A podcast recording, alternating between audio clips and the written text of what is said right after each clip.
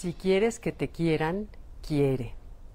Recuerdo cuando mis papás cumplieron 50 años de casados y organizamos una comida en la familia para festejarlos. Y me acuerdo que una de mis cuñadas, Macarena, en la comida, cuando ya estábamos brindando, le preguntó a mis papás qué recomiendan a los matrimonios más jóvenes para poder llegar a cumplir 50 años de casados. Y me acuerdo que mi mamá contestó un rollo muy bonito. Mi papá tenía Parkinson ya muy avanzado en ese entonces, entonces se le dificultaba hablar. Pensaba muy bien lo que decía y contestó con dos frases contundentes a la pregunta de Macarena. La primera fue, si quieres que te quieran, quiere.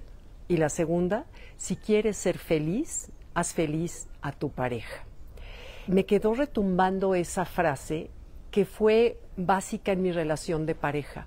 Me sirvió tanto ese consejo de mi papá y te das cuenta cómo los seres humanos somos tan primarios que necesitamos sentirnos que nos quieren para querer.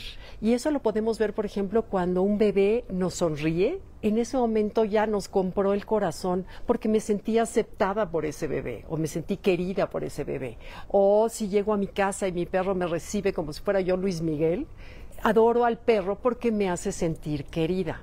Entonces, qué sencilla es la teoría y qué difícil es llevarlo a la práctica. ¿Por qué? Porque cuando nos reunimos con otras personas, ¿qué hacemos? Estamos tan ocupados en nosotros mismos que rara vez volteamos el reflector al otro. Entonces, ¿de qué hablamos cuando estamos con nuestros amigos? Hablamos de nuestros logros, de nuestro trabajo, de nuestros hijos, de lo que nos preocupa, de nuestro, nuestro, nuestro.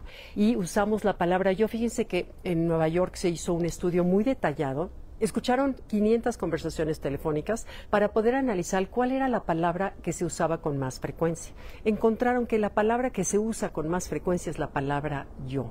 En 500 conversaciones se escuchó 3.990 veces la palabra yo. Y ese, ese es el secreto de la infelicidad, de la mala relación si queremos que se interesen por nosotros, tenemos que interesarnos primero por los demás. Ya lo decía un curso de milagros, aquello que falta en una relación es lo que no es lo que tú no has dado.